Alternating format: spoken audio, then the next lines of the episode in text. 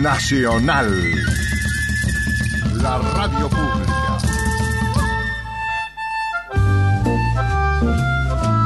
A partir de este momento, por LT11, Radio Nacional Concepción del Uruguay presenta En la Víspera, un programa de miércoles que sale los martes. Conducción, producción, locución, barrido y limpieza, Américo Schwarman y el resto del equipo del miércoles. Una idea del miércoles, Cooperativa de Cultura y Comunicación. Colaboran todos los periodistas, creadores, músicos, artistas, protagonistas que definan a lo largo del programa. Algunos de ellos involuntariamente.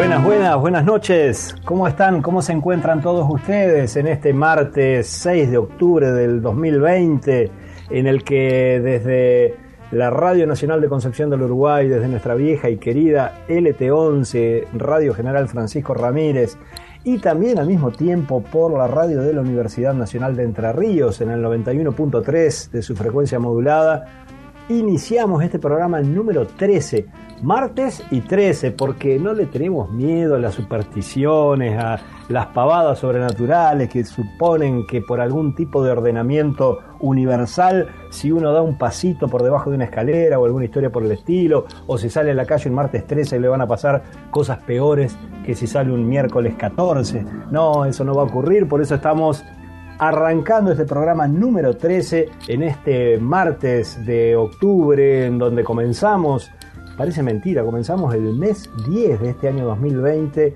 año especial, año de, de pandemia global, de cuarentena y de todo lo que ya sabemos, con un país complicado, un país en donde los datos del INDEC dicen que uno de cada, de cada dos de nuestros gurises en la Argentina es pobre, donde más del 40% de la población es pobre, donde la ciudad de Concordia, aquí nomás cerquita, tiene los peores números, más de la mitad de su población bajo la línea de pobreza, pero nos damos el lujo de tener dos tenistas de repente así metidos en lo más alto, lo más importante de la arena tenística internacional y encima uno de ellos tiene mi mismo apellido, con una W ahí de diferencia, pero bueno, detallecitos que a nadie le interesan. Estamos arrancando este programa número 13 de la tercera temporada de En la Víspera, el programa de la cooperativa el miércoles, con la producción general de Clara Chauvin, con todo el equipo ya listo para salir al aire, cada uno desde su hogar, porque como ustedes saben, el protocolo del COVID-19 hace que exploremos estas nuevas formas de comunicarnos en donde no se puede estar todos juntos en el estudio, así que mediante la magia de la informática, lo que nos ha permitido la ciencia y la tecnología, estamos todos juntos pero sin estar presencialmente en contacto. Las redes sociales de la cooperativa del miércoles, del miércoles digital en Facebook, Instagram y Twitter, buscanos ahí como el miércoles digital y recordad también que los programas de En la Víspera pueden escucharse un par de días después, no es inmediato, pero pueden escucharse después. Si por alguna razón inconfesable e injustificable te lo perdiste, a través de Spotify, en donde, gracias a la magia de nuestro Mario Botarlini, estaremos subiendo cada programa. Y en, esta noche, en, este, en esta noche de martes 6 de octubre de 2020, vamos a tener la presencia, primero, como siempre, como cada martes, la presencia de nuestro jefe de redacción del miércoles digital, el querido Jorge Rubén Díaz, desde la redacción virtual del miércoles, actualizándonos con los principales temas de esta semana. Vamos a tener también el segmento de humor con Martín Bianchi, que promete no volver a hacerlo y reincide, reincide y reincide. Vamos a estar dialogando también con el jefe de los bomberos voluntarios de nuestra ciudad, Carlos Nosalevich, que, bueno, tenemos mucho para hablar con él, pero en donde uno de, uno de los temas, uno de, de las noticias de la semana es la presencia de bomberos uruguayenses combatiendo estos increíbles, irracionales, difíciles de explicar incendios que están asolando a muchas partes del mundo, pero que en este momento tienen una, una, suerte de foco central en la provincia de Córdoba. Después tendremos la columna de género con nuestra compañera Clara, también las recomendaciones de libros con Valentín Bisoni y en el, en el último tema, en el último bloque del programa en la víspera vamos a tener a un artista, a un joven artista uruguayense como siempre nosotros tratando de compartir y de presentar a nuestros creadores y creadoras, y en este caso se tratará de Enzo Soto. Todo eso es lo que vamos a tener esta noche aquí en la víspera, el programa de la cooperativa el miércoles, y ya mismo, luego del separador, nos metemos en el primero de estos asuntos con Jorge Díaz, desde la redacción del miércoles digital. En la víspera, un programa donde no vemos las cosas como son, sino como somos.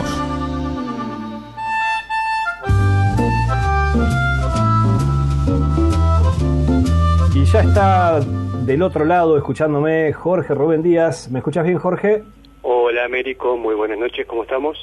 Muy bien, muy contento porque tengo el pariente ahí en los más altos niveles del tenis, así que estoy contento. Vas a cobrar muy bien. No, ¿por qué, ¿por qué habría de cobrar yo? Voy a cobrar si se dan cuenta de que no es pariente y estoy chapeando con eso. Y bueno, eh, es el mejor momento para conocer nuevos parientes. sí, sí, sí. Bueno, contame, ¿cuáles son los temas de la semana en el miércoles digital? Bueno, empezamos con algo bien coyuntural que fue una situación que ocurrió hace minutos, una triste noticia, lo confirmó el director del hospital Justo José de Urquiza, el doctor Lombardi, a los medios de comunicación a través de WhatsApp.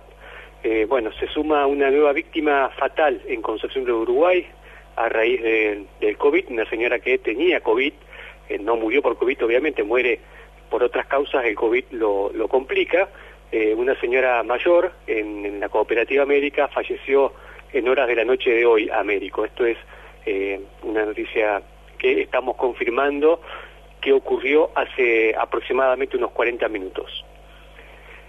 Después, ya yendo a temas que están en la página del miércoles digital, que son de otra índole en la cuestión política, una noticia de lo peor de la política que tiene que ver con, bueno, los fondos que suelen manejar o que tienen a su disposición y que eh, de alguna u otra manera terminan eh, mezclándose en sus patrimonios. Estamos hablando de las declaraciones juradas de nuestros legisladores, Américo. Eh, se dio a conocer a través de un informe que mm, publica el diario Perfil y que nosotros estamos reproduciendo, pero destacando que en la declaración jurada que eh, está disponible, que es pública, eh, allí se encuentran dos entrerrianos, dos diputados entrerrianos como las personas que tienen eh, mayor, eh, una, una, gran cantidad de dinero a disposición. Estamos hablando de el radical Atilio Benedetti y el justicialista Marcelo Pablo Casareto. Eh, según este informe periodístico, Atilio Benedetti, en su última declaración, que es del año 2017, declaró 143 millones de pesos como parte de su fortuna, ¿sí? declaración jurada, declaración legal. Y eh, Marcelo Pablo Casareto, ex ministro de Economía, ex senador provincial eh, y actualmente diputado nacional, declaró 50 millones de pesos. ¿sí? Eh, en el caso de Casareto sí es una información que está actualizada. Bueno, no es ninguna novedad que en el Congreso de la Nación no hay precisamente trabajadores ni desposeídos, sino que quienes están allí casi en su totalidad son gente con un patrimonio muy abundante, ¿no? Y en este caso, Benedetti es conocido como uno de los empresarios importantes que tiene la provincia de Entre Ríos. Y entiendo que Casareto también desempeña o desarrolla una actividad privada. Este, pero bueno, está muy bien, está muy bueno que, que sus declaraciones juradas, que el patrimonio que poseen esté a disposición de toda la ciudadanía. Quizás eh, y creo que a, eso apunta muy bien la nota del miércoles digital, está mucho mejor que la gente lo sepa, porque eh, es, es, casi desconocido ese recurso, ¿no? El hecho de que están online las declaraciones juradas, o deberían estar, porque vos decías recién que la de Benedetti eh, no está actualizada, es de 2017. Pero es un recurso para la ciudadanía, ¿verdad? La, una democracia transparente es necesario que, que el patrimonio de los funcionarios esté a disposición y todo el mundo lo sepa, y no como ocurre en nuestra provincia, en donde las declaraciones juradas de los legisladores provinciales nadie las conoce, ni del resto de los funcionarios tampoco, y ni siquiera tenemos una ley de acceso a la información en la provincia. Pero bueno, eso quedará para otro, para otro día, Jorge, ¿no? Sí, así es. Eh, aquellos que estén interesados pueden ingresar a la nota, ahí está el link que mm, direcciona a la página de las declaraciones juradas, se pone eh, los datos del legislador que se quiere saber sus, sobre su información eh, y los datos personales de quien pide esa información y salta ahí el archivo en PDF donde está detallada la declaración jurada de ese legislador. Es muy fácil acceder, Américo, eso es importante que la gente lo sepa. Eh, Jorge, ¿qué otro tema tenemos? Otro tema. Eh, no acostumbramos nosotros a destacar los hechos policiales eh, y en este caso nos pareció importante remarcar lo que sucedió la semana pasada en un robo producido el jueves primero de octubre, cuando cuatro personas eh, ingresaron de forma muy violenta a la distribuidora eh, Doñadora, que está ubicada en calle Posadas, al 1865. Eh, ahí está incluso subida la imagen de las cámaras de seguridad que están en el ingreso de, esa distribuidora, eh, donde llama la atención varias cosas, Américo. Uno fue la forma premeditada en cómo actuaron las personas que, los, asaltantes, em, donde había en principio un, lo que, parecía ser un cadete de, de una empresa de una mensajería que estaba esperando que lo atendieran. Eh, cuando lo atienden aparece de atrás un Renault 12 con cuatro personas arriba, em, perdón, con dos personas que, que bajan y detrás de ellos otra motos, que eran todos cómplices, eh, y eh, entre los cuatro eh, atacan a este muchacho y lo introducen adentro de la distribuidora donde eh, producen el atraco eh, policial, ¿no? Y esta información está muy destacada en el miércoles digital porque yo no recordaba, Américo, desde bastante tiempo que se produjera un hecho de estas características, ¿no? Y con, con la violencia con la que actuaron, este, mostrando las armas y bueno, y esta situación que lamentablemente nos está emparentando cada vez más a las ciudades más, eh, más pobladas y más este, complicadas en ese sentido como el Gran Buenos Aires. Em, y como situación, como respuesta, la policía eh, realizó unos cuantos allanamientos y en el día mm, de ayer uno de esos ladrones eh, supuestamente decimos que supuestamente ladrón porque hay que esperar que, que se informe oficialmente, se entregó en la jefatura departamental a raíz de los allanamientos. Sí, en, nuestro país, y lo bien que hacemos, eh, las personas, de acuerdo a la, legislación, las personas son inocentes hasta que se demuestre lo contrario, de modo que está bien utilizar en todo caso la expresión presuntos o supuestos, ¿no? Exactamente. Bueno, Américo, otra nota que está en el miércoles digital eh, bueno, tiene que ver con lo que fue el fallecimiento de una persona eh, muy vinculada al, turismo, a la actividad turística de nuestra ciudad. Eh, era el histórico, valga la redundancia, el histórico guía del histórico, ¿no?, del colegio. Estamos hablando de Néstor Burbant, quien se desempeñó durante muchísimo tiempo en, esa tarea y bueno, y hay una serie de dedicatorias de personas que tuvieron palabras eh, muy elogiosas a lo que fue su actividad durante tantos años. Bien, Jorge, ¿qué otro tema tenemos? Bueno, eh, la última, Américo, y, dejamos, eh, viste que en el miércoles digital hay una nota publicada hace bastante tiempo sobre el ranking de las de los próceres que tienen eh, más denominaciones ¿no? en los espacios públicos, con Urquiza a la cabeza. Bueno, vamos a inaugurar seguramente en, un tiempo no muy lejano el ranking de los anuncios de obras públicas. Eh, y por ejemplo, yo creo, Américo, hacía a ojo de buen cubero, que lo que es el anuncio de la construcción de las plantas de tratamiento de fluentes cloacales en la ciudad, que creo que lo está liderando. Eh, ah, va a batir todos los récords. Sí, vi que el gobernador Bordet en su visita volvió a realizar ese mismo anuncio, ¿no? Exactamente, una inversión de 20 millones de dólares. Pero en el miércoles digital está reflejada esa información y direccionada a, una, a un artículo que se publicó el 5 de junio, donde se eh, explicaba con claridad cuántas veces y de qué distinta y de qué manera el, tanto el gobierno municipal como el gobierno provincial vienen anunciando que Concepción del Uruguay va a tener eh, una planta de tratamientos cloacales de, eh, primer nivel. Eh, así que bueno, esta es otra noticia que está en el miércoles digital y que bueno, lamentablemente siguen los anuncios, pero las concreciones no se hacen. Bueno, esperemos que esta sea la vencida, Jorge. Muchas gracias y hasta la semana que viene, Jorge Rubén Díaz, desde la redacción del miércoles digital.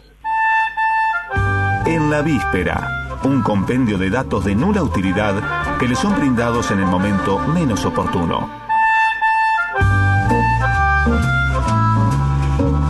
¿Cómo andamos, Martín? ¿Me estás escuchando bien? Buenas, Jame, ¿cómo estás? Sí, yo te escucho perfecto. Bueno, mejor así, me alegro. Bueno. ¿Y en qué andamos? ¿Qué, cuál es el, tema de hoy? Tenemos... Bueno, sí, hoy, hoy, me vine reflexivo en realidad, no, no tan humorístico porque, bueno, parece que este, este 2020 no tenía la suficiente credencial como para recibirse del año más sorete de los últimos tiempos. No le alcanzaba con el coronavirus, no le alcanzaba con la crisis económica, ni los incendios, ni, ni el presto. Nada le venía bien. Y tuvo mejor idea que llevarse al gran Quino. Mm. Quino el más grande humorista gráfico que dio nuestro país. Y, tengamos en cuenta que este país también nos regaló, por ejemplo, a Fontana Rosa, así que decir semejante cosa es bastante serio, ¿no? Sí, señor. Quino fue el padre intelectual de una gurisa contestataria y despotricadora con la que millones nos hemos sentido identificados y a la que muy pocos lamentablemente le han seguido los pasos. La querida Mafalda, que fue un personaje entrañable para muchas generaciones, con cuyos cuadritos muchos aprendimos a leer. Una niña de un pensamiento adulto, pero inocente y a la vez lúcido. Aunque la verdad que decir adulto, inocente y lúcido en la misma oración medio que queda mal, ¿no? Me parece que no sería lo correcto. Amamos a Mafalda, ¿no? Pero lo cierto, lo cierto es que Kino se, había cansado. Aquí no lo había cansado realmente, al punto que en una nota él dice que ya no la aguantaba más, no aguantaba más su perorata, incluso llegó a decir que Mafalda había arruinado su dibujo. Si eso mm. es, algo que, absurdo, ¿no? Pero bueno. Kino fue un amante de la línea y de la tinta, con la que logró hacer magia. Era dueño de un humor amargo, complejo y profundo, que lograba resumir conceptos e ideas en apenas un dibujo, con un virtuosismo que realmente era envidiable. Páginas llenas de pequeños detalles sin que nada fuera relleno y todo estuviera en su justo lugar. Realmente el trabajo de un verdadero genio. Y la verdad que la semana pasada, cuando, cuando entraba la noticia, me dio un poco de bronca. Eh, por un lado, ver a varios colegas humoristas eh, despidiéndose acongojados de Quino, mal dibujando a, una mafalda llorando, ¿no? Y no me refiero solamente a ese al cual no hay que ni eh, mencionar, sino a varios otros, que también lo ponían como angelito, por ejemplo, cuando el tipo, la verdad es que era agnóstico y era anticlerical, ¿no? Me parece que le erraban el guachazo en eso. También me dio bronca ver cientos de mafaldas con mensajes dignos de de Coelho, de Claudio María Domínguez o de cualquier libro de autoayuda berreta. Cuando sabemos que el maestro era un pesimista, un pesimista de los buenos, de los que se defienden con su arte de un mundo que cada vez se vuelve más irracional. Me dio bronca toda esa gente tan aficionada al horóscopo no le haya dado bola a ninguna de las predicciones del Gran Quino, porque la verdad es que el tipo podía hacer predicciones, y no con métodos idiotas, sino con una profunda mirada crítica, con un sentido común apabullante. También me dio bronca que algunos medios citaron su biografía sin contar que en el 75 fue la triple A la que lo fue a buscar y que por suerte no lo encontró. Y por ese motivo, eso fue lo que lo que llevó a Aquino al exilio. Después de unos días me di cuenta que en realidad yo no estaba enojado con todo eso, sino que egoístamente estaba enojado con el hecho de que se haya ido eh, una mente tan genial como la suya. Y por sobre todo, que haya partido en un contexto tan choto y tan parecido a ese mundo enfermo que solía cuidar Mafalda. Así que yo les pido, leamos, volvamos a leer a Quino, que todavía estamos a tiempo. Sé que no he sido muy gracioso esta vez, pero eso es porque no me ven como estoy vestido, yo suelo combinar muy, muy mal la ropa. Si me vieran se cagarían de la risa. Esto ha sido todo por esta entrega. Américo, Donald Trump se recupera del coronavirus y es una pena. Yo soy Martín Bianchi y prometo no volver a hacerlo. Buenas noches. En la víspera, una alternativa que pretende ser razonable entre el ruido y el silencio.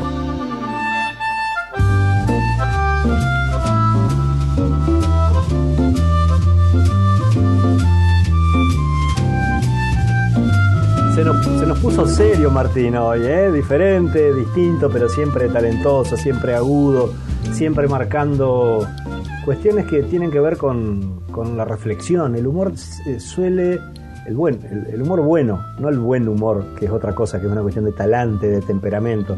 No, el humor bueno, el humor del bueno, como el que ejercitaba Aquino y como el que propone Martín, ayuda a reflexionar, ayuda a pensar lo que nos pasa.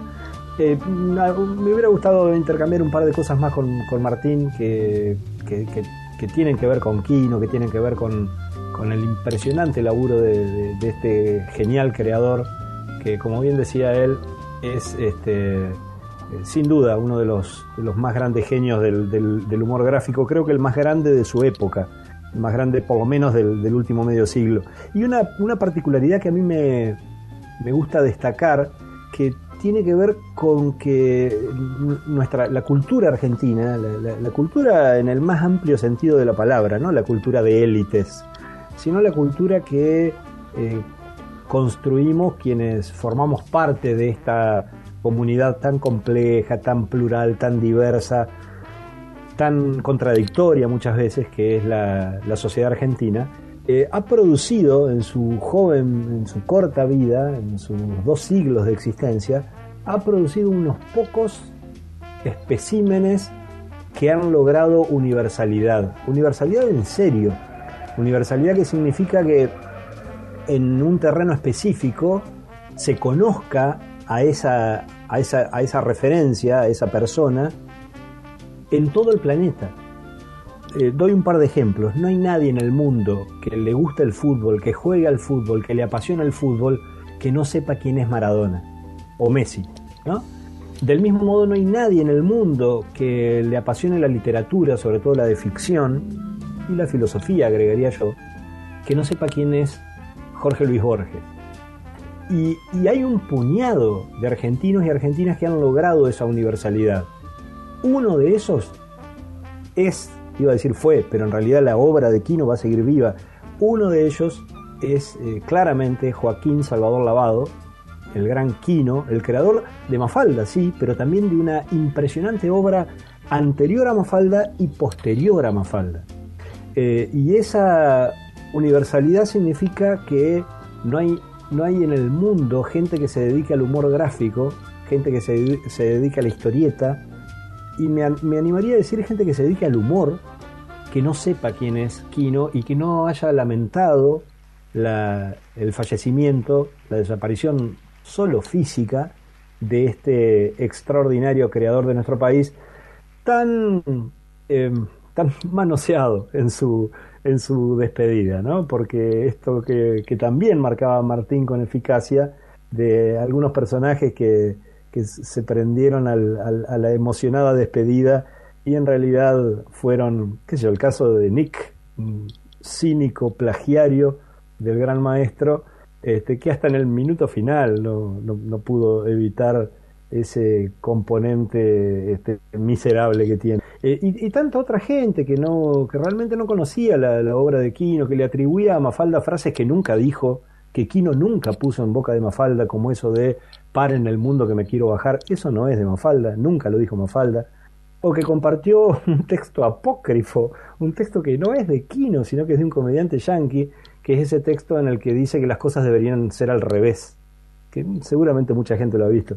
Pero, esto, que por ahí a, algunos, que por ahí somos más puristas, o sobre todo cuando somos admiradores de una de estas referencias, nos molesta que le atribuyan cosas que no dijo, que le hagan decir a sus personajes cosas que ese personaje jamás diría, como las personas atrevidas que le quisieron poner el pañuelo celeste a Mafalda, tuvo que salir el propio Quino a decir que jamás Mafalda se hubiera puesto el pañuelo celeste, porque él siempre defendió los derechos humanos de las mujeres. Este, en fin, todo eso existe y, todo eso también es una muestra del impresionante alcance del genio. Porque a un mediocre no le atribuyen frases que no dijo, a un mediocre no le atribuyen textos que no escribió, a un mediocre no lo quieren usar para causas miserables. Tienda Cinema, un nuevo lugar donde encontrarás los productos más exclusivos del mundo del cine. Entra a tiendacinema.com.ar y empezá a disfrutar de esta nueva experiencia. Tienda Cinema, la magia de sorprender. Envío a todo el país. Nacional, la radio pública. Las cosas vistas desde acá con mucho espacio para la cultura y un lugar relevante para la sonrisa y la reflexión.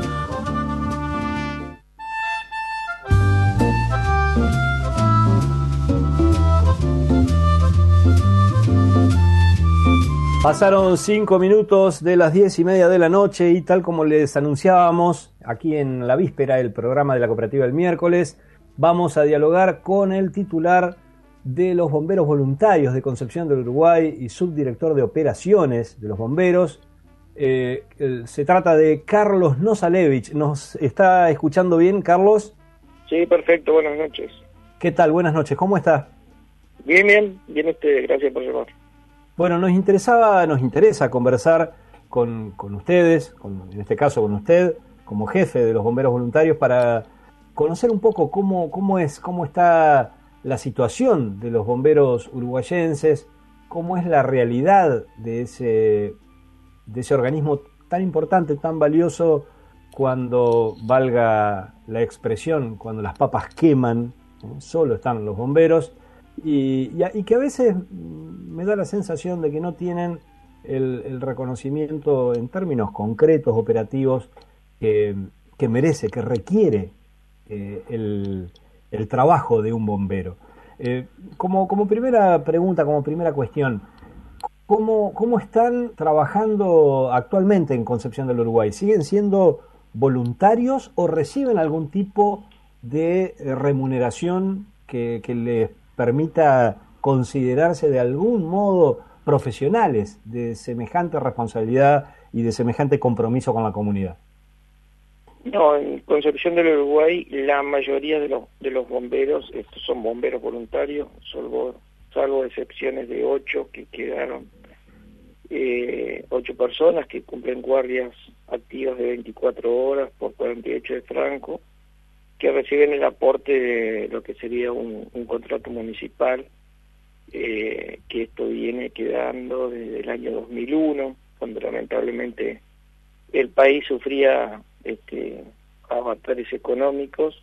En aquella oportunidad el, el gobierno que estaba de turno implementó los planes de trabajar, recuerdo, entonces por la necesidad de tener personal eh, permanente en el cuartel, en aquella oportunidad el presidente municipal eh, había otorgado a los bomberos voluntarios 10, 10 planes para poder este, conformar una guardia mínima y poder dar una respuesta inmediata eh, a, la sociedad. En aquella oportunidad eh, se encontraban eh, a cargo de, la, tarea siniestral los bomberos zapadores, que eran bomberos de la policía, pero no eran no eran siempre más de tres bomberos por guardia, entonces eran, estaban escasos de personal, en esa época muy revoltosa para el país. desde ese momento los eran bomberos voluntarios comenzaron a recibir ese aporte o reconocimiento económico más que, un sueldo, eh, que por lo largo de los años fue incrementándose en algunos, en algunos años, llegaron hasta 20, y posteriormente eh, se daban de baja porque conseguían trabajo o se mudaban de ciudad los chicos, se, perdía ese, ese, ese plano, ese contrato, eh, lo cual no podíamos incorporar, dárselo a, a otro bombero. Y así volvimos a quedar con, con ocho personas, pero de un total de 45 funcionarios, bomberos que, que componen la plana general de, bomberos. Ese es el total de bomberos voluntarios que existe en Concepción del Uruguay en la actualidad, 45. Sí, sí, tengo a 45 inscriptos en Defensa Civil de la provincia, de los cuales este, asiduamente, eh, eh, permanentemente, digamos, da respuesta casi todos los días, unos 37, 38 bomberos, otros por problemas de salud, tenemos una persona eh, que está exceptuado por, por la edad que tiene, por el tema del, del COVID, eh, y bueno, este y otros por trabajo, bueno, ahora no, no hay estudios o estudian virtualmente que, le un poco más de tiempo, sino la época de, que hay está el ciclo electivo varios de, esas, esos bomberos eh, no podemos contar con ellos porque están este, estudiando o en sus trabajos que, que nos este, impide por ahí convocarlos para, para refuerzo en las tareas que hacemos. Eh, Carlos, entonces los, los ocho salarios, aunque usted aclaraba recién que no son en realidad, no son salarios en sí, no, no sé si quiere decirlo, me parece que estaría bueno eh, contar cuánto es lo que gana uno de, esos ocho bomberos que, están cobrando para formar ese personal permanente, digamos.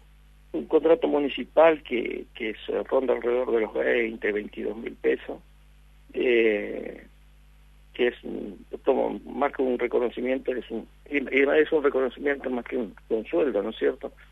Eh, que con ese personal está obligado eh, a hacer las, las, las 24 horas y el resto de los bomberos, hoy contamos con una guardia de, de cinco bomberos, por el tema del COVID debemos este, separar al personal, que no haya mucha mucha gente de guardia. Y, eh, Carlos, ¿y de dónde salen esos fondos? ¿Qué, cómo, cómo, les pagan? No, esos fondos de los, del contrato municipal. Paga el municipio, como paga tantos contratos en, diferentes áreas del municipio, como ya le conté la historia, viene del 2001, hasta la fecha fue pasado todos los gobiernos, lo, lo, han dejado ese, a ese contrato y bueno, el gobierno actual también, eh, pero en la actualidad tenemos ocho solamente de los, de los que son los que están obligados a realizar las 24 horas. Claro. Ah, eh, de 20 que habían llegado a tener en algún momento. Sí, exactamente. Lamentablemente se fueron perdiendo, como les manifesté, porque conseguían un trabajo y se iban, y eso no lo podíamos pasárselo a, otro funcionario.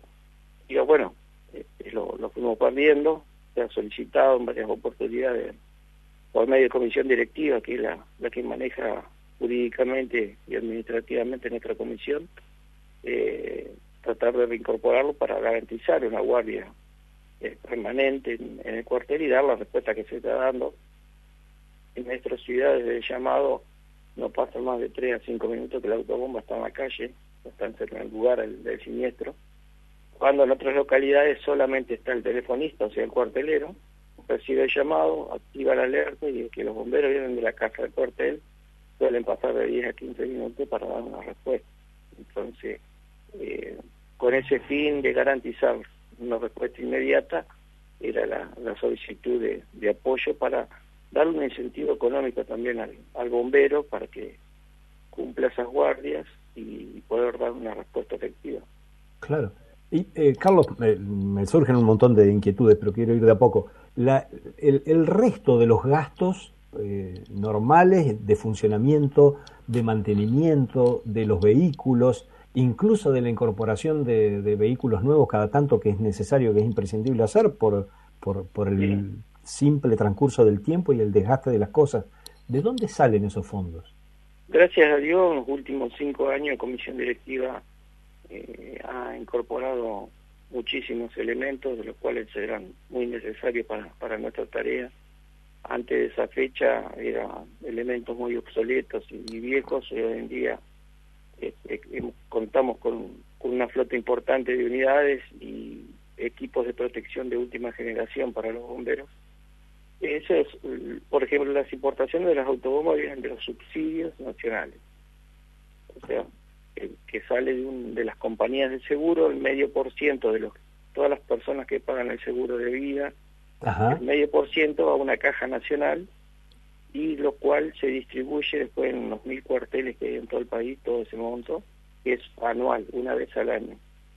También recibimos este, aportes eh, por el Plan Provincial de Manejo del Fuego, es la renta de el inmobiliario de, las áreas no forestadas, de los campos, de las forestaciones, eh, que no es una suma muy importante en todo el año, pero bueno, es una ayuda. Y después eh, se recibe de la cuota del agua eh, un aporte bimestral o mensualmente, pero bueno, siempre es insuficiente todo el dinero porque estos últimos meses, por ejemplo, se va eh, se ha gastado mucha cantidad de, dinero en, combustible, que son más de 150 mil pesos por mes, eh, debido a las cantidades de intervenciones que tenemos.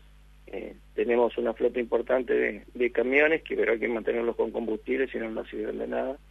Los camiones siempre tienen que estar llenos, porque uno va a una intervención y no sabe si, va a demandar una hora o, diez horas de trabajo, entonces no podemos parar la autobomba porque nos quedamos sin gasoil. Eh, y con ese objetivo se gasta mucho dinero, principalmente hoy lo que es combustible, y los fondos no alcanzan. Eh, también hay un bono contribución que la, comisión directiva eh, eh, vende durante hace 25 años, lo cual tiene una buena respuesta, que es un buen aporte también económico mensual, pero como ya le manifestaba, solamente de combustible 150 mil pesos, y como tenemos que el comisión directiva debe el almuerzo, la cena a los bomberos que están de guardia, y lo mínimo que se les puede dar es una comida. Y si sumamos, eh, yo creo que tenemos más de cerca de 300 mil pesos entre todos los gastos mensuales que, que tiene que tener la institución y no tenemos, no hay empleados. En otros cuarteles hay gente rentada que se les paga para que atienda el teléfono o para secretarios administrativos eh, lo cual acá se hace todo a pulmón entre comisión directiva y, cuerpo activo para ahorrar eso ese dinero también en lo que sería eh, algún personal rentado. Eh, es muy notable, Carlos, lo, que ocurre casi podría decirse de manera recurrente con, determinados sectores que, sin duda prestan servicios esenciales y, son imprescindibles para, para que la comunidad tenga respuesta frente a cuestiones eh, verdaderamente básicas. En el caso de la salud, estoy pensando en, el personal de salud, en los enfermeros y enfermeras mal pagos, estoy pensando en los, en los docentes, en especial maestros y maestras de, nivel inicial y de primaria, espantosamente mal pagos también. Y, y en el caso de los bomberos, directamente no remunerados. Es como que no, terminamos de tomar conciencia del rol central que, ocupan, sobre todo ante la emergencia, pero digo, eh, hasta que no ocurre esa emergencia, eh, pareciera que, no se valora en, la cotidianidad, en, incluso en la legislación, digo, se bancan tantas cosas en nuestra sociedad, ¿cómo es posible que después de tantos años no haya una, un, flujo que, que garantice el funcionamiento y una remuneración digna? para, para los bomberos, ¿no? Es, es inconcebible. Sin duda, eh, nuestros hermanos bomberos europeos o, norteamericanos se olvidan y no entienden cómo hay gente, bomberos voluntarios existiendo. Allá son rentados ya hace muchos años, ¿verdad? exactamente, son todos bomberos municipales o bomberos del, del Estado.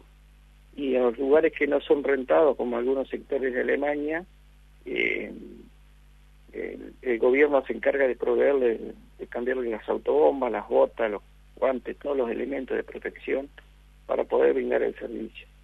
Imagínense lo que se está ahorrando el Estado.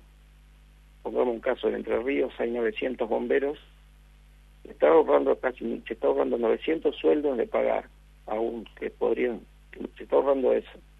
Se está ahorrando la cantidad de autobombas o el costo que vale comprar esas autobombas. Eh, se ahorra mucho dinero con los bomberos voluntarios y cuando, bueno, se le pide un aporte económico principalmente es para para este, poder seguir cumpliendo la función. en varias oportunidades yo le he dicho al presidente que me dice, estamos muy cortos para el combustible, no y bueno, lamentablemente eh, tendremos que ir eligiendo qué unidad parar y dejarla parada porque no hay combustible y llegar un momento que eh, no se podrá dar el servicio y el día que los funcionarios políticos nos pregunten por qué, eh, la respuesta la tienen ellos, es porque faltan aportes económicos. Tal eh, cual. no, estoy hablando específicamente de, solo del gobierno municipal, no, no, está, nacional. Está claro, está claro. Y estamos hablando de muchos años hacia atrás, o sea que involucra a gestiones de distintos colores políticos. Está muy claro, Carlos. Quiero preguntarle, usted fue estuvo entre los entre los bomberos eh, uruguayenses y entrerrianos que estuvieron asistiendo eh, en, los, en, el intento de aplacar los incendios en Córdoba, ¿verdad? Sí, acabamos de llegar a las 18 horas, ingresamos a Ciudad volviendo de, Córdoba. Este, estuvimos participando, eh, yo principalmente soy subdirector de operaciones de, la provincia, integro el CUO, que es la Coordinación Unificada de Operaciones a nivel nacional, desde la mesa a nivel nacional como subdirector de operaciones. Y bueno, la tarea específica mía fue eh, ir al, camión comando que estaban en, de la Federación Cordobesa y Santa Fecina que también llevaron y tratar de coordinar las tareas y también ir al campo, estar con, con los brigadistas entrerrianos, acompañarlos en verificar la, situación, que no les, falte, no les falte nada, estar permanentemente comunicado con el Comando Central por, por cualquier eventualidad y dos bomberos de Concepción, como son Miriam Caro y Gonzalo Méndez, que son brigadistas activos. ¿Puede, repetir los nombres, eh, Carlos? Sí, eh, Miriam Caro y Gonzalo Méndez, son brigadistas que también participaron en los incendios del Delta hace dos o tres meses atrás, fue convocado la, la brigada provincial. Y bueno, somos todos integrantes de, un sistema que pertenece a la Federación Entrerriana de Bomberos Voluntarios, coordinados a nivel nacional eh, en diferentes brigadas para dar respuesta en, diferentes hechos, eh, como puede ser incendios forestales, rescate acuático, las brigadas USAR que son muy ocupadas cuando hay terremotos o grandes desastres, eh, y todos voluntarios que integran el Sistema Nacional de Bomberos, que somos alrededor de 43.000 bomberos voluntarios en todo el país. De todo el país. Y por eso te digo que se asombran los los hermanos o camaradas de, otros países porque no entiende cómo eh, las personas son rentadas, que van a trabajar, a arriesgar su vida, no son rentadas, perdón, van a trabajar, a arriesgar sus vidas, que nada cambia. Por los demás. Pero recibimos por lo menos eh, el, el, reconocimiento de la sociedad. Nosotros tenemos un reconocimiento social eh, muy importante, que realmente nos enorgullece no es así de la parte política, digamos, de los diferentes gobiernos que, que no han reconocido este, la tarea específica de bomberos.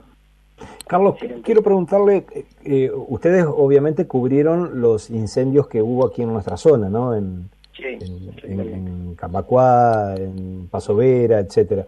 ¿Cómo vieron la situación en Córdoba en comparación con lo que habían, con, lo que les había tocado asistir aquí en nuestra provincia?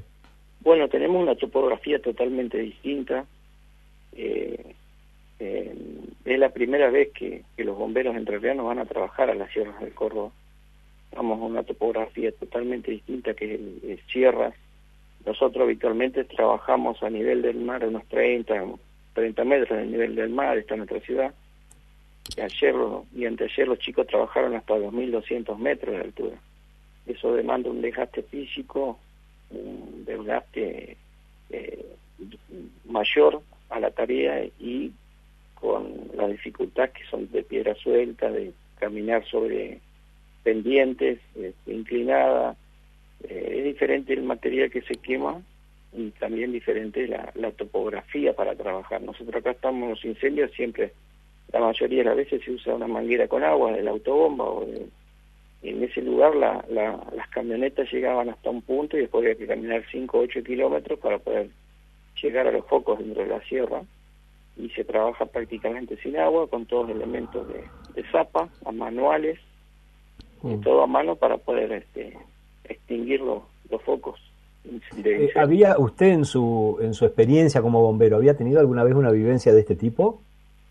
El año pasado, justamente en el incendio de la cumbre, eh, nosotros estábamos en una reunión en Córdoba eh, y surgió el incendio de, la cumbre y el director del cubo que se dirigió hacia el lugar al comando invitó a algunos de los integrantes del cubo para participar, yo fui con él y realmente era dantesco y, asombroso, se pagó, se paró el fuego al borde de las casas, venía bajando de la sierra y fue parado por una línea de autobombas, eh, salvando las casas de la cumbre, fue el año pasado, a la noche, realmente este, muy muy asombroso, no es habitual que nosotros en nuestra zona veamos este, fuegos de esa característica. Y bueno, esta es la segunda vez eh, que pude participar en este tipo de, siniestros. Eh, eh, quiero, quiero preguntarle también qué, qué ha ocurrido, si, si tiene esa información, Carlos, con la ley que se estaba impulsando a nivel provincial en, en relación precisamente con darle alguna regulación que permitiera fondos, presupuestos, remuneraciones para las asociaciones de bomberos voluntarios.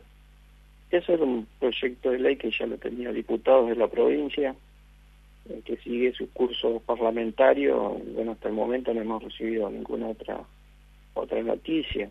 Es, muy importante no solo en, lo que se refiere al aporte económico, sino a lo jurídico. Esto, esta ley regularía la tarea específica de bomberos, tendría un marco eh, mayor, legal mayor, y es, muy necesaria.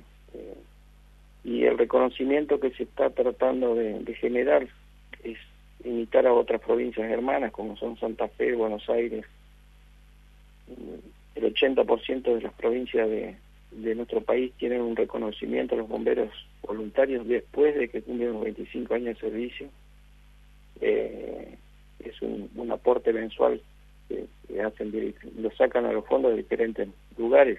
Hay provincias que sacan de los fondos de loterías, otros sacan de, la energía eléctrica, otras provincias, pero todos conforman un, monto de dinero que le dan al, al bombero después de haber cumplido 25 años de servicios sirviendo a la sociedad un reconocimiento económico. bueno, nuestra provincia no tenemos obra social, y tampoco tenemos ese reconocimiento eh, posterior a los 25 años de servicio y más de 55 años de edad, 55 años de edad. Es decir, no eh, existe una jubilación como bombero, Carlos. No, no, no, no, no. Existe sí en otras provincias el reconocimiento. Jubilación no se puede llamar porque no hay un aporte previo para hacer una jubilación. Eh, sino es un reconocimiento mensual que hacen los estados para para poder este, reconocer a ese hombre. Eh, por lo general, hoy los que conocemos retirados, la mayoría tienen problemas de salud, porque uno aspira humos, está con sustancia tóxica y eso genera enfermedades que, bueno, cuando somos grandes, eh, el cuerpo nos pasa factura. Claro. Y, bueno, lamentablemente tenemos muchos compañeros que padecen enfermedades como es el cáncer, eh, cuando por, este motivo, no por la tarea riesgosa que, se realiza. Carlos, hay también bomberas, ¿verdad? Mencionaba recién una entre quienes fueron a Córdoba. Sí, nuestro cuartel es un cuartel que siempre incorporó mujeres antes de que eh, la bombera más vieja tiene alrededor de 16, 17 años en, nuestro cuartel. Ajá. Eh, y bueno, todos los años se van incorporando mujeres eh, y hoy tenemos alrededor de, ocho que están cumpliendo servicio en, nuestro cuartel. Eh, la, última en relación con este tema, ya nos vamos a, tener que ir despidiendo, yo quisiera seguir conversando, Carlos, pero quiero saber ya en otro, en otro ángulo del asunto, ¿qué, qué sintió qué, o qué opinión tiene cuando, cuando llega a ver lo de Córdoba, ¿no? Pero también lo había visto de acá, pero digo, en, Córdoba y en general en el país hay, hay medio millón de hectáreas eh, quemándose en 11 provincias. ¿Qué, ¿Qué pasa por su mente, qué pasa por su pensamiento cuando está ahí y ve ese espectáculo tremendo? Y tristeza, tristeza, amargura, porque eh, se está destruyendo la naturaleza, esto está produciendo y va a producir un, un cambio climático y es el mundo que le vamos a dejar a nuestros hijos, a nuestros nietos. Porque cada árbol que está quemado, hoy está quemado por, por acción, la mayoría de, de las veces son por acción del hombre y provocados. Eh, ese árbol, el día que llueva, por ejemplo en las sierras, no va a absorber el agua y esa, esa agua va a arrastrar tierra y va a llenar los, los ríos y va a inundar poblaciones y va a producir deslaves. Lo mismo nos pasa en el río Uruguay y bueno, el río Paraná, unos afluentes de, estos ríos en el Brasil por el desmonte, cada, cada vez las crecientes son más grandes. Y bueno, es el precio que, pagará la humanidad, estamos pagando por, no controlar este, nuestro medio ambiente y, ver cómo, cómo realmente eh, están trabajando en Córdoba con lo que no solo en, en, el ataque directo, sino en toda la organización que tienen. Nosotros desde que llegamos no nos dejaron faltar nada, ni combustible, ni comida, ni alojamiento, eh, está todo organizado. Y cuando íbamos ingresando, por ejemplo, por los puestos camineros, la policía nos saludaba con la veña, haciendo el saludo uno, y un agradecimiento por, por ir a, colaborar, no solo nosotros, sino de, bomberos de todo el país, o la gente que nos veía, identificaban las camionetas de Entre Ríos y, aplaudían. Eh, eso no tiene precio. Carlos, yo le agradezco enormemente que haya tenido la deferencia de atendernos, en, eh, bueno, apenas a su regreso de Córdoba. Y, quiero decirle simplemente, para despedirlo, que ojalá esa solidaridad, ese respeto, ese aprecio que la sociedad siente por el laburo de los bomberos se transforme también espontáneamente, no porque los bomberos se lo pidan, espontáneamente se transforme en un reclamo a la dirigencia institucional para que de una vez por todas profesionalice y permita que tengan una obra social, una jubilación y toda la cobertura y toda la infraestructura necesaria. Le mando un abrazo muy grande y muchas gracias por esta comunicación. A usted, hasta luego y ojalá que sea así. Carlos Nosalevich, titular de los bomberos de Concepción del Uruguay, uno de los que llevan adelante esa, esa verdadera patriada que es la de integrar los cuerpos de bomberos voluntarios. Nacional, la radio pública. En la víspera, un programa donde no vemos las cosas como son, sino como somos.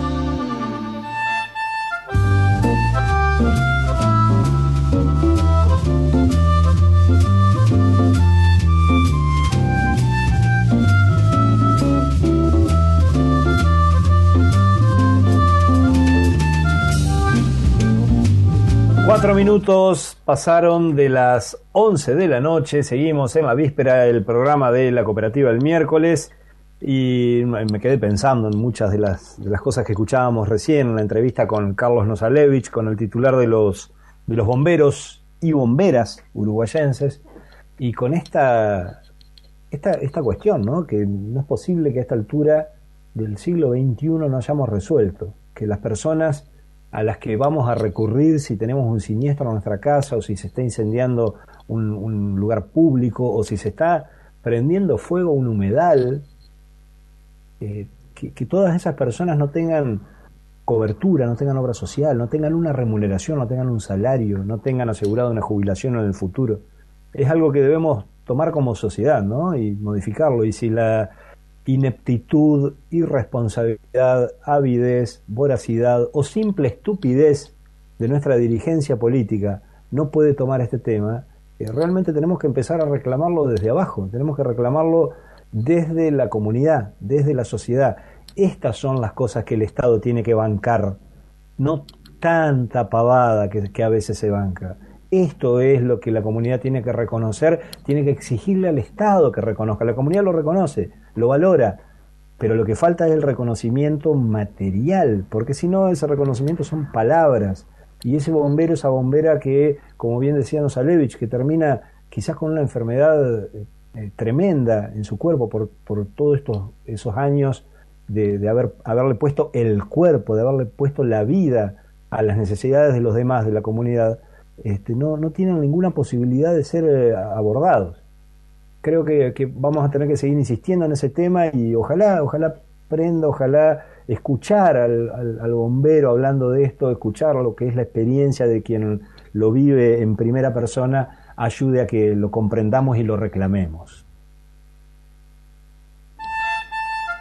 En la víspera, el mejor programa de radio que usted podrá escuchar. A esta hora, por esta radio. Y ya mismo, ya mismo nos metemos en la columna de género con nuestra compañera Clara Chauvin. ¿Cómo estás, Clarita? Hola, ¿cómo va? Eh, Muy bien. Bueno, en el en el, la columna de hoy, la, el tema del cual queremos queremos hablar es de esos temas que de los cuales poco se habla y sin embargo, este, y que tiene que ver con eh, la vida de las mujeres y de las personas con capacidad de gestar y que es la menstruación y de cómo la menstruación también es un factor de desigualdad. Temazo, Clarita, adelante. Fue algo que tradicionalmente eh, se lo mantenía en secreto como algo vergonzoso, incluso es histórico el utilizar el eufemismo como se hizo señorita o está con el asunto, ese tipo de cosas que decían nuestras tías o abuelas, pero si algo aprendimos desde el feminismo es que lo que no se nombra no existe, entonces hace necesario y urgente poder hablar de la menstruación.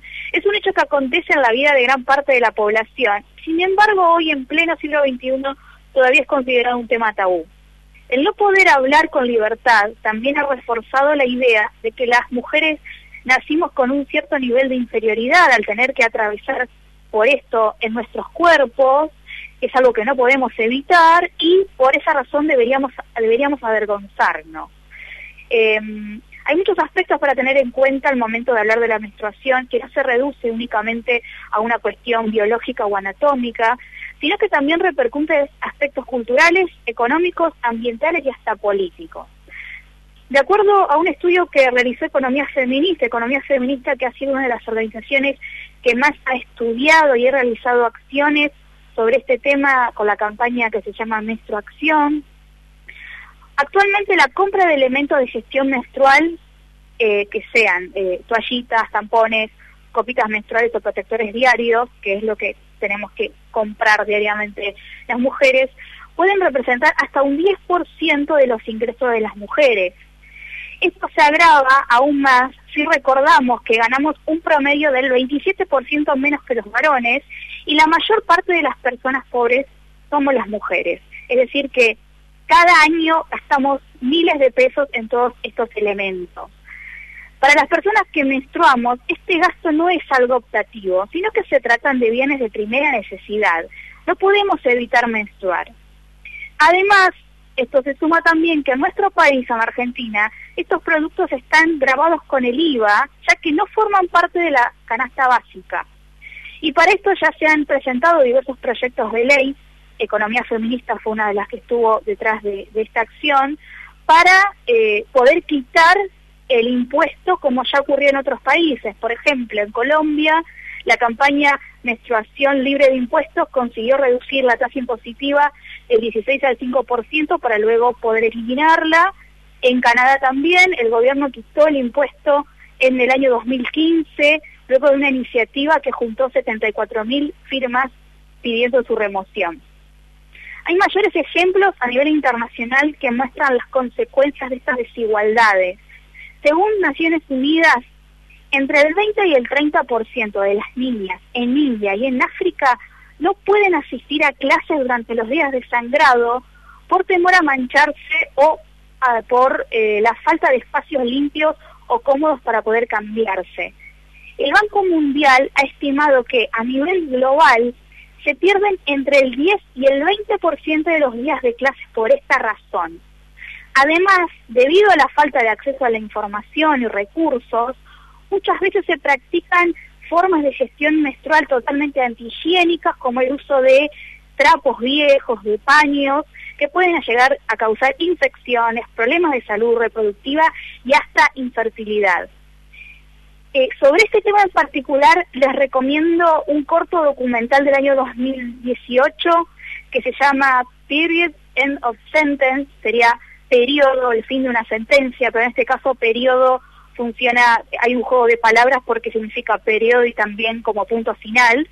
Es un corto documental que ganó el premio Oscar y que lo pueden encontrar en la plataforma de Netflix, el cual eh, justamente retrata la situación de las mujeres en la India y de cómo un grupo de mujeres pudo comenzar a fabricar eh, toallitas higiénicas. Esto permitió, además de estas mujeres, poder tener un trabajo y un ingreso económico y también poder vender a muy bajo costo a otras mujeres de bajos recursos que se veían impedidas de poder salir de su casa durante los días de sangrado, sumado a la posibilidad de también poder hablar sobre estos temas, algo que era totalmente tabú y que era algo que formaba parte del ámbito privado. Entonces, decíamos, la menstruación es algo inherente a todas las mujeres. Es una cuestión biológica y sin embargo todavía se mantiene esto, ¿no? Se mantiene en secreto alrededor. Todavía es un tema del cual cuesta hablar. Se lo considera como algo sumamente privado. Estos impedimentos generan también que no se difunda la información necesaria sobre este tema. Y acá nuevamente volvemos a la importancia de la ESI, de la educación sexual integral en las escuelas. Ya que muchas niñas hoy, en la actualidad en la Argentina, muchas niñas y adolescentes llegan a su primer periodo sin tener la información ni los medios para poder acceder a los productos de gestión menstrual. Por otro lado, en torno a la experiencia menstrual existen un montón de cuestiones que van más allá de, ser un proceso fisiológico. El poder hablar de estos temas en el aula a través de la ESI permite involucrarla en cuestiones relacionadas al autocuidado, a la autopercepción, a la representación de la feminidad y a la identidad de género, también poder romper con ciertos mitos, ciertos tabúes, sacar las vergüenzas y los estigmas, e incluso esto que estábamos hablando hace un ratito, poder atravesarlo desde una perspectiva social y de clase, al poder discutir qué significa la desigualdad al momento de acceder a toallitas o a tampones, ¿no? Al, no poder este, conseguir estos elementos tan necesarios para la vida de las mujeres, eh, que es algo que, que debemos usarlo alrededor de 30 años de nuestra vida. Se trata de un derecho fundamental y que se encuentra dentro del enorme campo que representa los derechos sexuales reproductivos y no reproductivos y que son contemplados por las normativas nacionales. Es decir, que eh, significa esto poder hablar de cuestiones que aún permanecen invisibilizadas dentro de la agenda de las políticas públicas y por eso, en definitiva, para alcanzar una mayor igualdad de oportunidades, para, para poder alcanzar esas, estas igualdades de los cuales tanto estamos luchando desde los feminismos, es fundamental poder hablar de menstruación. Muy bien, Clara, gracias. Clara Chauvin, nuestra compañera, además productora de este programa, con su columna de género aquí en la víspera, el programa de la cooperativa el miércoles. Nacional, radio pública.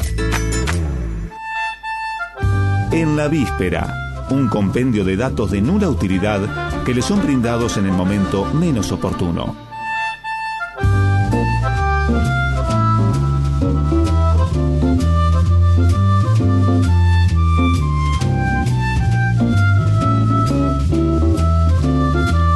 Seguimos, seguimos en la víspera el programa de la cooperativa el miércoles y tenemos, si no me equivoco, a ver, tenemos ya mismo en este momento en el aire a nuestro compañero Valentín Bisogni con sus recomendaciones literarias. ¿Cómo estás, Valen?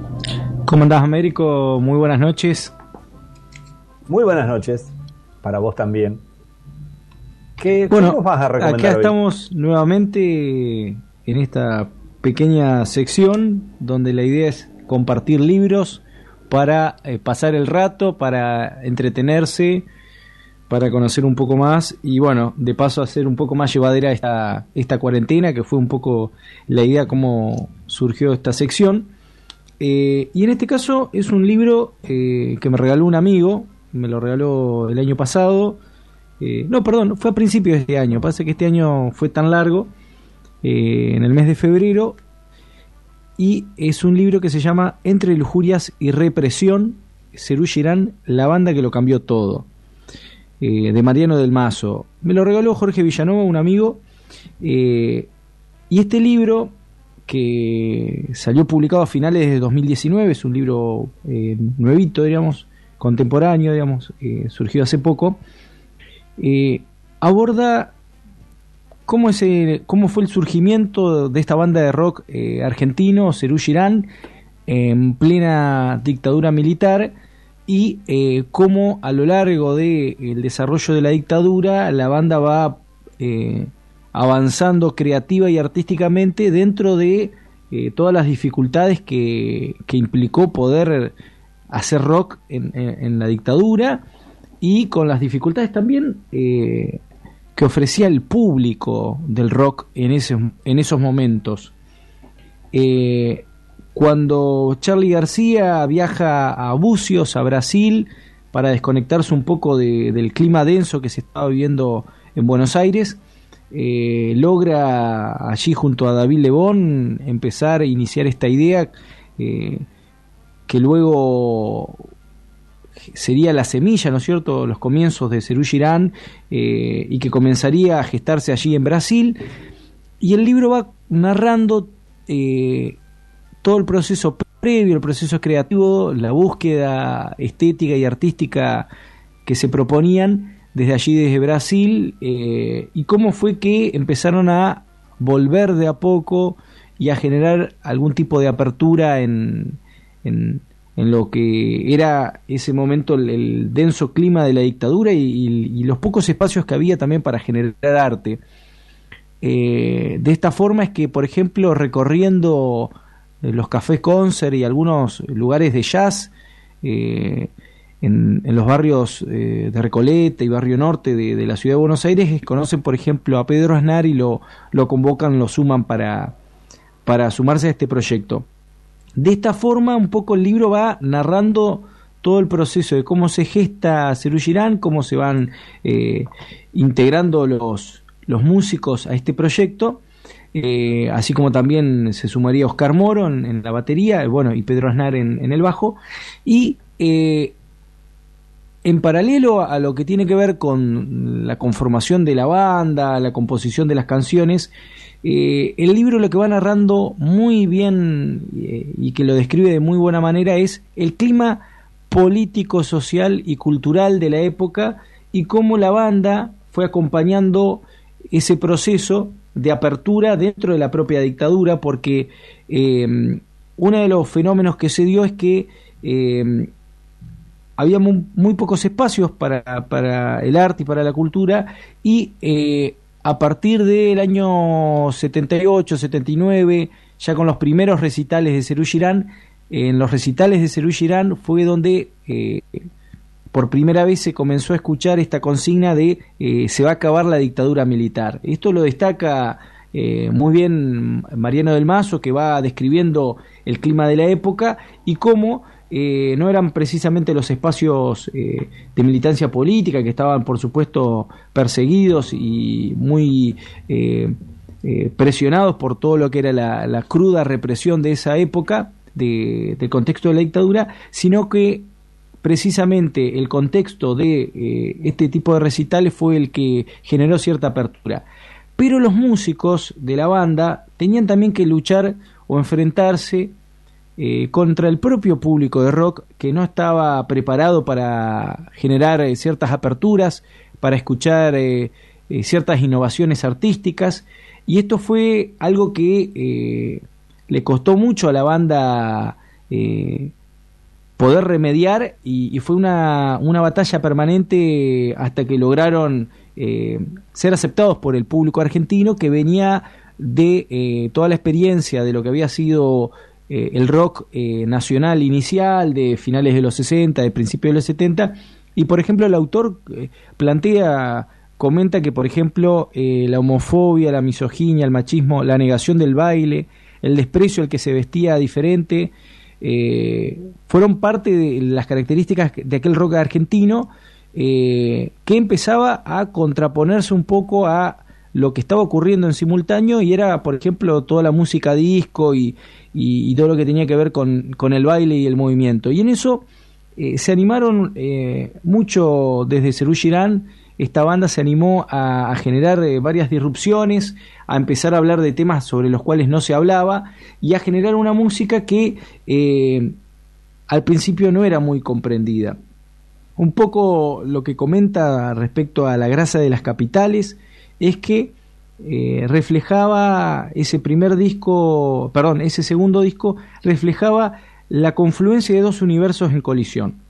Eh, uno en lenta retirada, el del movimiento rockero endogámico, el de la negación del cuerpo y del baile, el de la solemnidad, ese rock más vinculado a, la canción de protesta y a, y a, una mirada bastante rústica, dura, eh, y eh, de a poco empezar a eh, algunos a integrar algunos elementos más fantasiosos o fantásticos vinculados al, rock sinfónico y, a la innovación tanto en las letras como en las temáticas. Entonces, bueno, eso fue alguno de los de los desafíos que fue teniendo la banda y hay muchos testimonios que va rescatando el libro de este periodista dedicado al rock.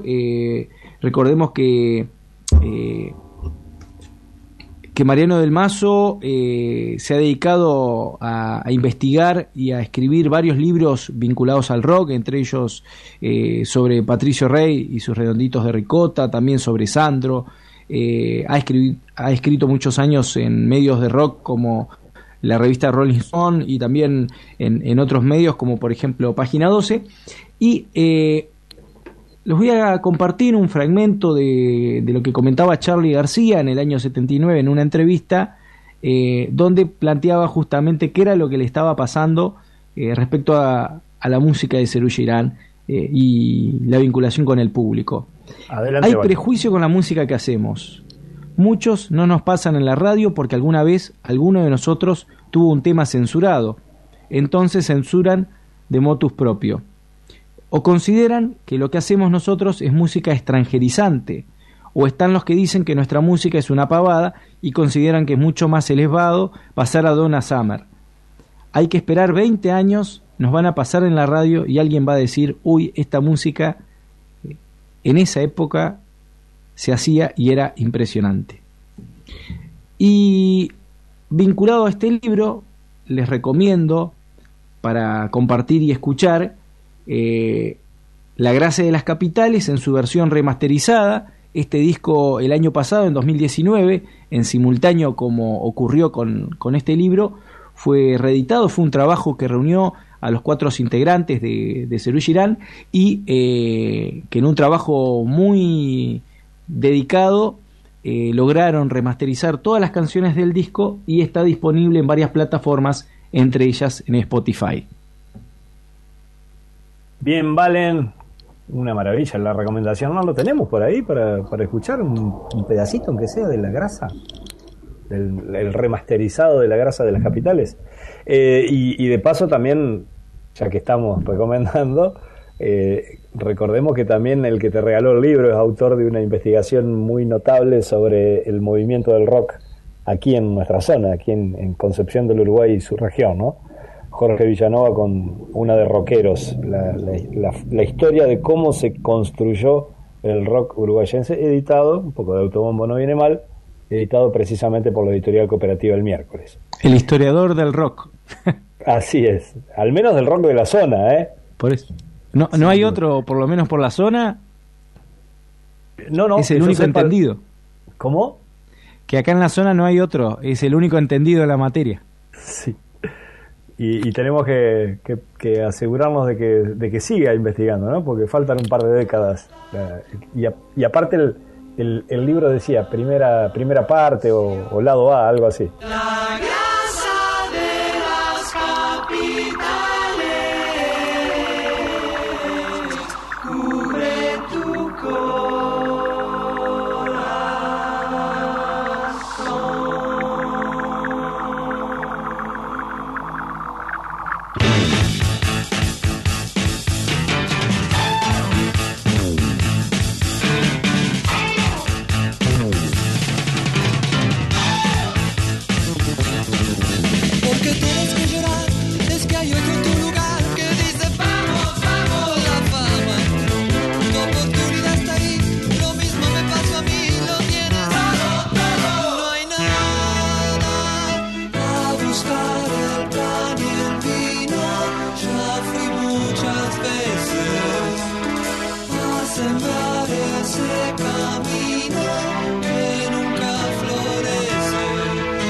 Trances más. Con la cantina y con la cantora, con la televisión cantadora, con esas chicas bien decoradas, con esas viejas todas quemadas,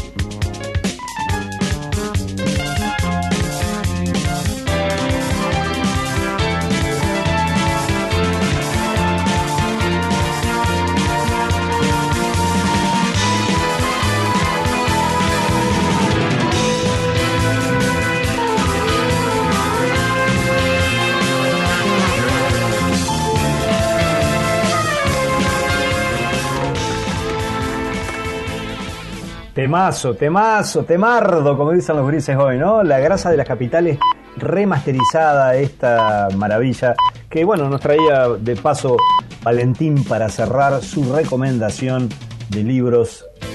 Qué mejor que conocer la historia de Celú Girán del rock nacional.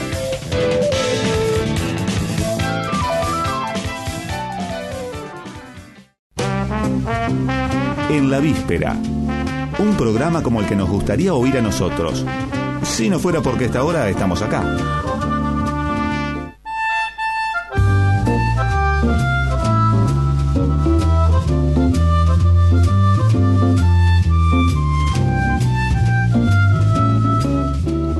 Cuatro minutos han pasado de las once y media de la noche y seguimos aquí en Radio Nacional Concepción del Uruguay y en la radio de la Universidad Nacional de Entre Ríos, en la víspera del programa de la cooperativa el miércoles, tal como lo anunciamos tempranito, vamos a dedicar este último bloque de este programa número 13 de la víspera, como hacemos siempre, ¿no? a nuestros artistas, en este caso vamos a escuchar y vamos a conversar con Enzo Soto, joven artista uruguayense, tiene 23 años Enzo y hace música desde los 15. Primero comenzó como un juego, pero a los 19 decidió dedicarse de lleno. Escribe y hace rap, trap, reggae, house, entre otros estilos musicales.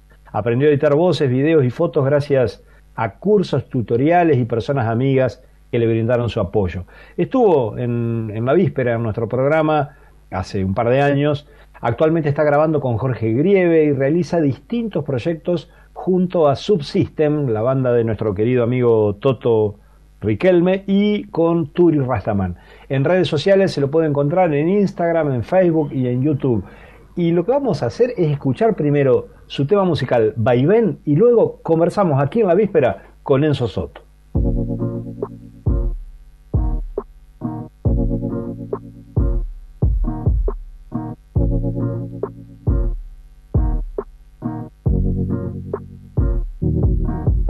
Hey, trajo un vaivén de limas al 100 Haciendo que siga este tren De lírica trajo un vaivén de limas al 100 Haciendo que siga, siga. Trajo un vaivén de limas al 100 Haciendo que siga este tren De lírica trajo un vaivén, ven. Trajo un vaivén Fuera de ese tópico típico, dándole valor al físico, prefiero lo psíquico, denotando lo mítico, bandero empírico, no de lo opírico, buscando algo verídico, el marco cínico, tener que pensar todo bajo el pelo mímico, de lo endémico, soy crítico, chequeo, veo títeres y no políticos, el titiritero contiene su traje lítico, ah, el tímico antagónico, a lo mediático, enfoque en lo que me hace crecer y ser simpático, el diseño de camino es errático, pero no se cumple sueño, es el empeño es estático, ilusión lo problemático, inconsciente colectivo, te quiere como fanático, paradigma pautados en tiempos eclesiásticos, sin nivel demasiado todo ese lado empático, oh, hey, trajo un vaivén, de rimas al 100, haciendo que siga este tren. De lírica trajo un vaivén, de rimas al 100 Haciendo que siga, siga.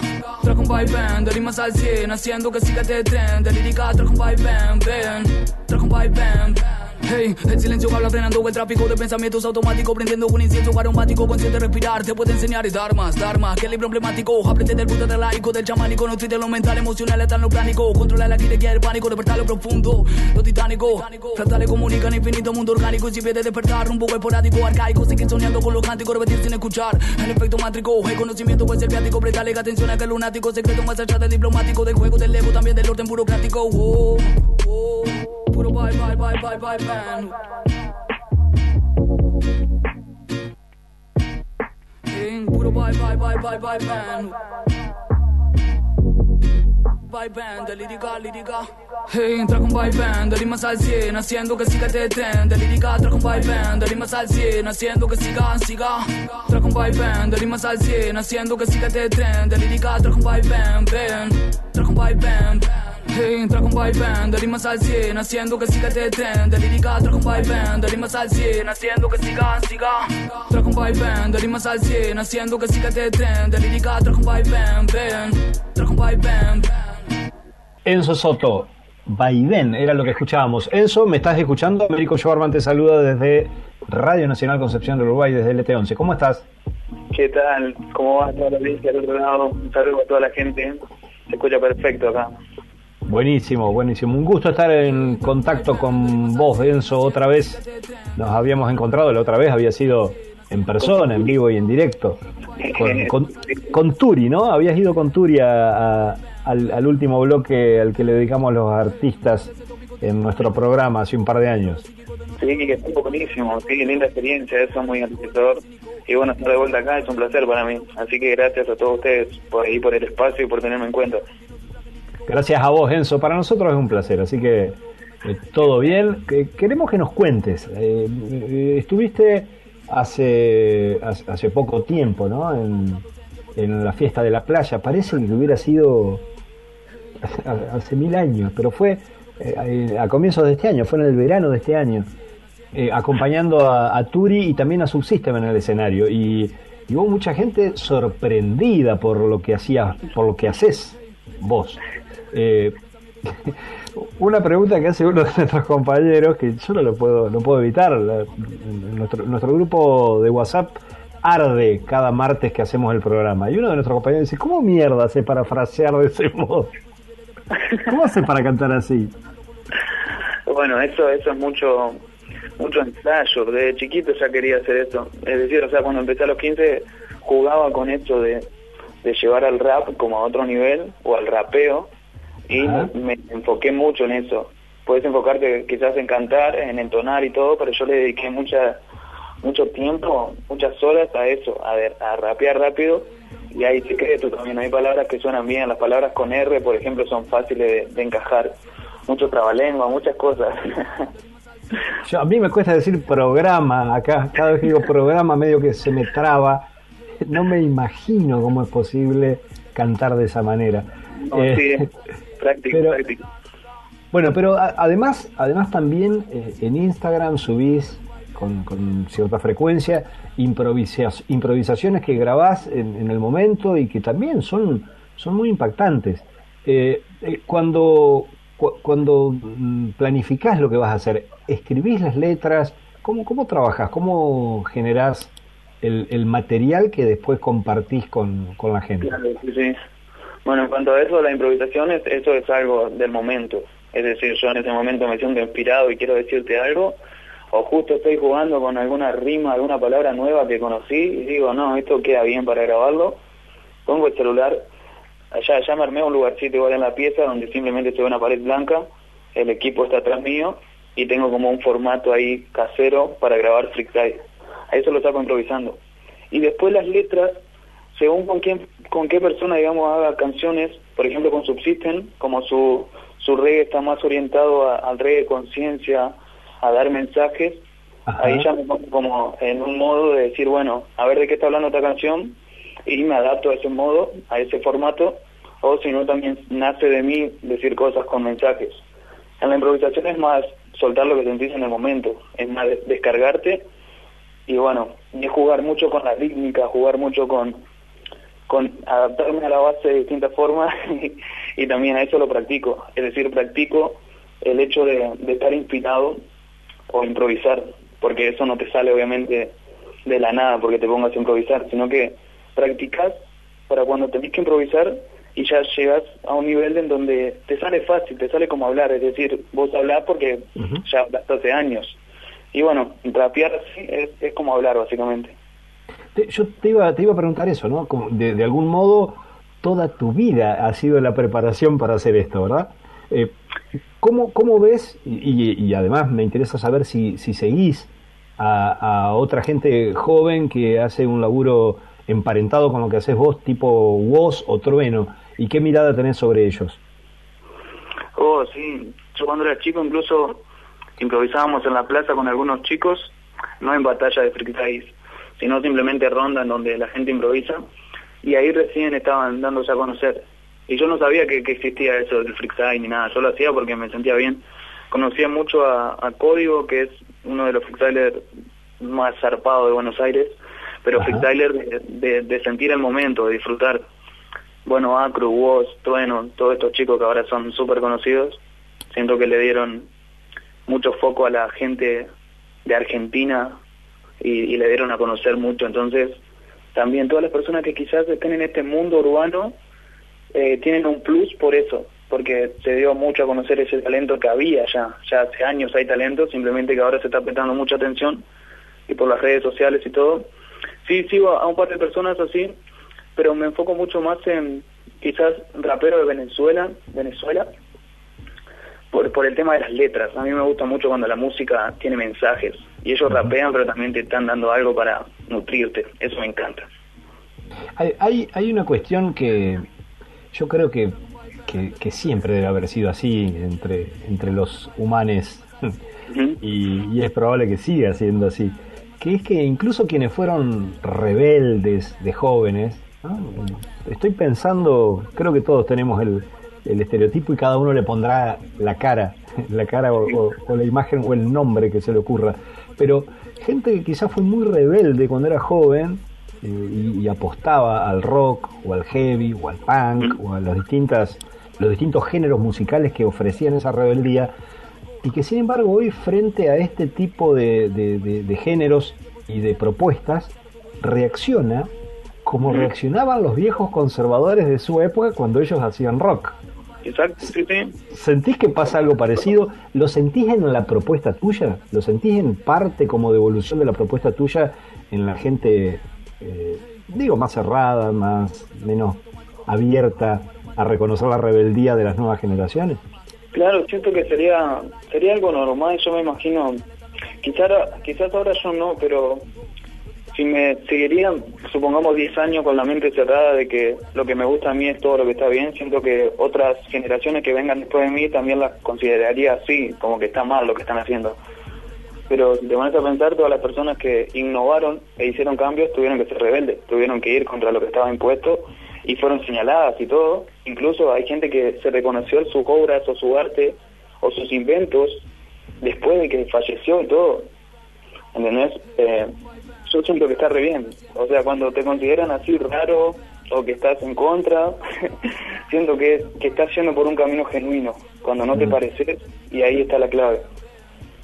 Eh, eh, ¿Escuchás otras cosas? Y en ese caso, ¿qué cosas escuchás? Sí, hace poco me puse a escuchar más música por, por el hecho de, de nutrirme, de nutrir el oído. También estoy estoy tocando el teclado y bueno, estoy escuchando, me gusta poner instrumentales de fondo o backing track de blues, de jazz. Mm, también estoy escuchando lo-fi, que simplemente uh -huh. son instrumentales, en donde toda la, la atención está en los sonidos, en jugar con la mezcla, con el sonido, con, con viajar con música, sin letras y después un par de artistas también de, Estados Unidos que son música más melódica, que no son tan conocidos ni conocidas, pero a mí me hacen viajar y es muy diferente a lo que hago, entonces me nutre mucho. Esa, en, esa, en esa diversidad también encontrás eh, elementos que, que, permitan nutrir el, el, el, laburo, el género incluso que, que vos estás eh, cultivando, ¿verdad? No, sí, sin duda hay un hay un chico que se llama Jacob Jacob Banks eh, y tiene música muy creo que es música de protesta por el tema de los videos también pero te, te transmite tanto con la voz y tiene mucho juego de voz, se graba varias voces, se graba una voz aguda, una voz grave, después algunas que van pañadas y van de un auricular hasta el otro, y bueno, esos recursos, por ejemplo, lo puedo tener en cuenta para editar mis canciones. Entonces es una forma de nutrirte, básicamente.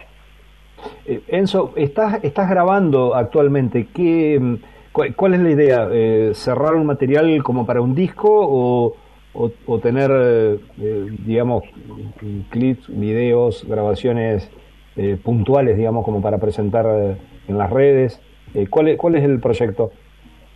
Sí, ahora estoy estoy en ese en ese formato de, hacer videos, así como hice Vaivén, que lo grabamos en el estudio de Grieve, grabamos el audio, grabamos el video también. Empezar a presentar temas así con ese formato, mantener un video y un audio de buena calidad. Por el momento son singles nada más. Y con otras personas, sí, con Subsisten estamos ya terminando de cerrar temas y van a ir para un próximo EP o quizás un disco. Y también con Turi tenemos otros temitas que, son para sus proyectos, pero también estoy yo ahí. Y bueno, a la hora de, tocarlo en vivo, o en este caso en streaming, estamos, estamos juntos tocando y eso es buenísimo.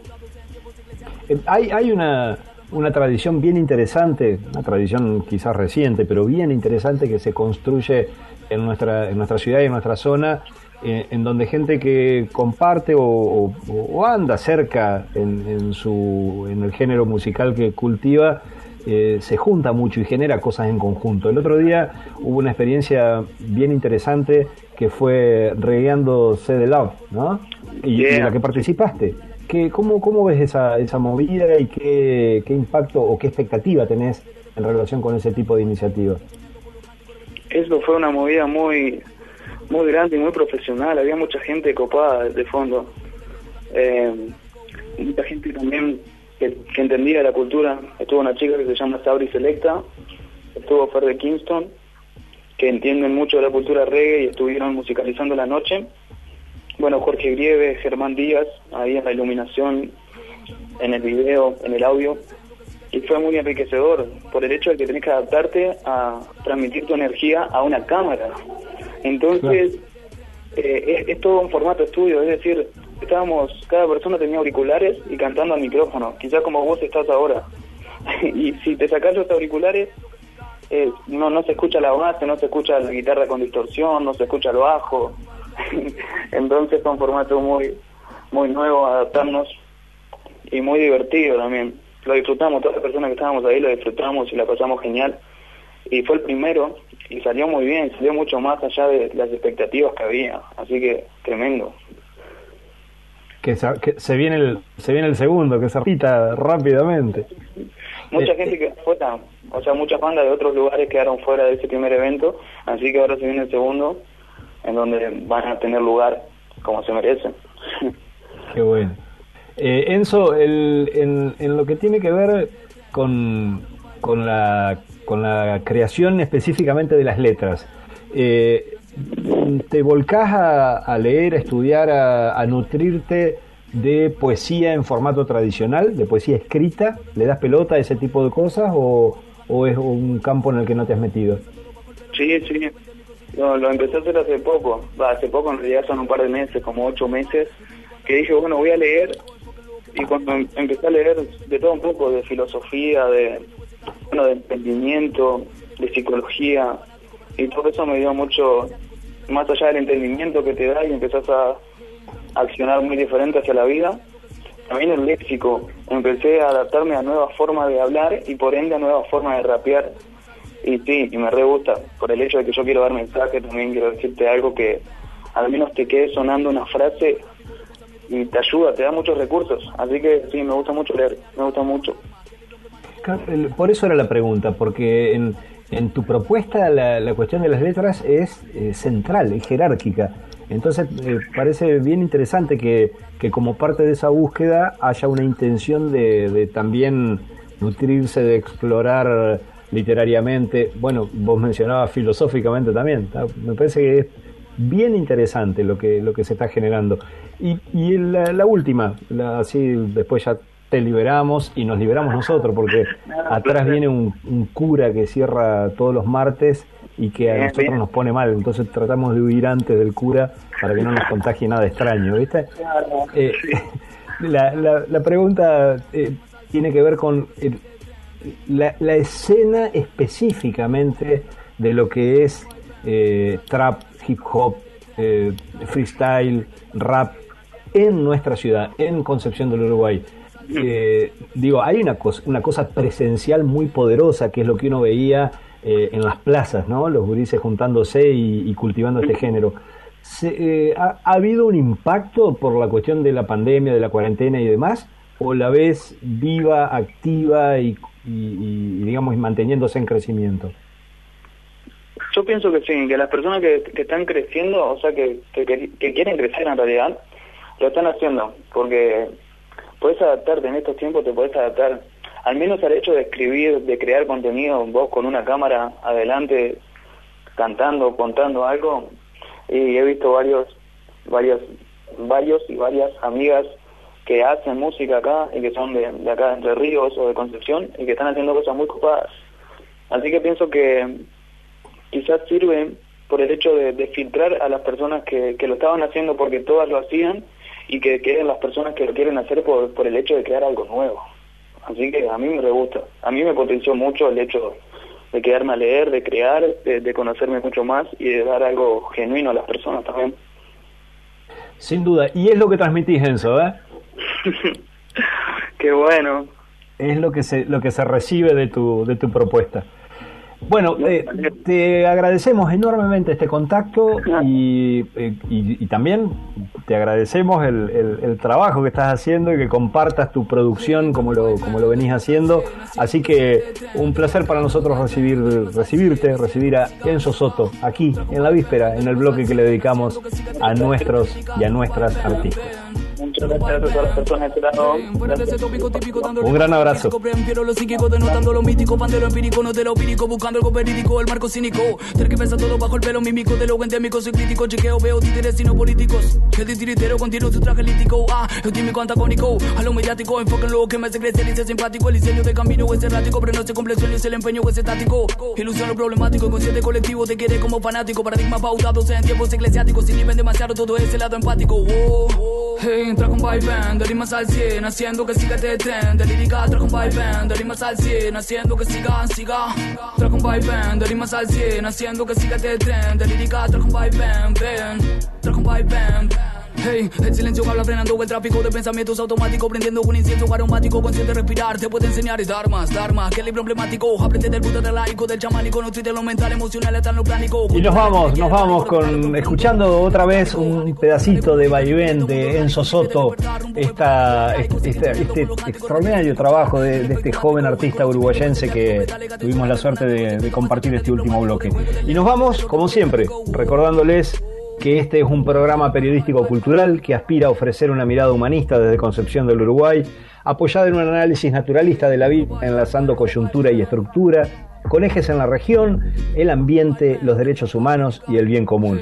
Con informes, entrevistas a protagonistas, mucho espacio para la cultura y un lugar relevante para la sonrisa y la reflexión. Eso es, eso intenta hacer cada martes en la víspera, el programa de la cooperativa el miércoles. Hasta la semana que viene.